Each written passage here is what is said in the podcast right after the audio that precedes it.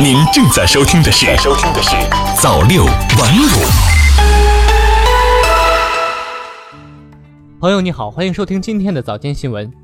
中新网十一月二十九号电，二十九号，生态环境部新闻发言人刘友斌表示，中国自二零零七年起在沿海近岸代表性区域开展海洋垃圾监测工作。监测结果显示，近年来漂浮垃圾数量整体呈下降趋势。对比全球其他区域，中国海洋垃圾污染整体处于中低水平。经济参考报十一月二十九号讯，交通运输部新闻发言人吴春耕十一月二十八号在例行新闻发布会上表示，截至十一月二十七号，全国 ETC 用户累计已达到一万七千四百五十二点四万，完成发行总任务的百分之九十一点四四，其中。今年全国新增 ETC 用户九千三百八十四点七二万，完成新增发行任务的百分之八十五点一八。他提醒，根据相关政策规定，明年一月一号起，ETC 单卡用户将不再享受通行费优惠，且车辆需在收费站入出口停车领取或交回具备路径标志和计费功能的复合通行卡。中新网十一月二十九号电。据教育部网站消息，近日，教育部发布关于加强初中学业水平考试命题工作的意见。意见指出，试题命制要结合不同学科特点，合理设置试题结构，减少机械记忆试题和客观性试题比例，提高探究性、开放性、综合性试题比例，积极探索跨学科命题。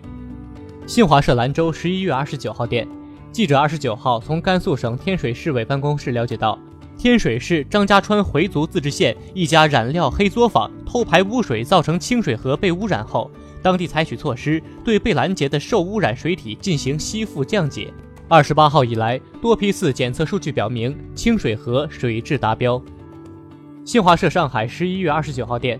上海市道路运输管理局近期公布道路运输行业企业和个人违规经营首批严重失信黑名单，包括滴滴出行、美团打车在内的一百零一家企业和两千九百一十五名个人被列入名单。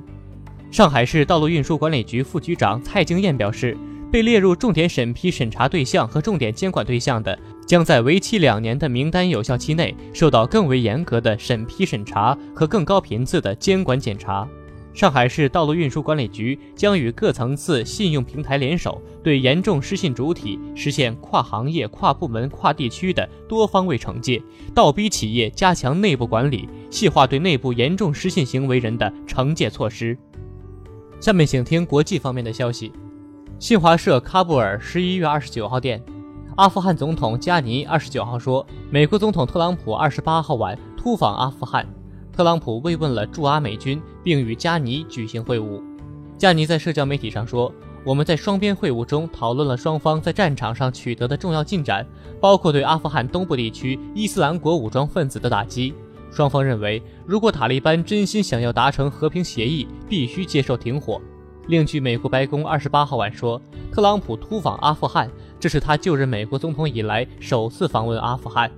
央视新闻客户端十一月二十九号电。据日本广播协会电视台二十八号报道，福岛第一核电站可能存在核污染雨水泄露至地下的情况。报道称，在二零一一年大地震引发的核泄漏事故中，福岛第一核电站的一个一百二十米高的烟囱受到严重污染。下雨时，从烟囱管道流出的雨水含有高浓度的放射性物质。为此，东京电力公司在烟囱旁边安装了一个水箱来收集雨水。不过，近日东京电力公司调查发现，烟囱内的雨水有所减少，但并没有排到水箱中，因此存在污染水泄漏至地下的可能，将进行详细调查。中新网十一月二十九号电，当地时间二十七号，加拿大温哥华市议会进行投票，决定自二零二零年四月起禁用塑料吸管，二零二一年元旦起禁用塑料袋。这是第一个将实施如此广泛的塑料禁令的加拿大城市。据路透社报道。温哥华此举是响应目前许多国家致力降低塑料污染的号召，以减少塑料袋及其他一次性塑料产品的使用。加拿大另一大城市蒙特利尔已在2018年禁用特定种类的塑料袋。好了，今天的早间新闻就是这样，感谢您的收听，我是秋生，下期再见。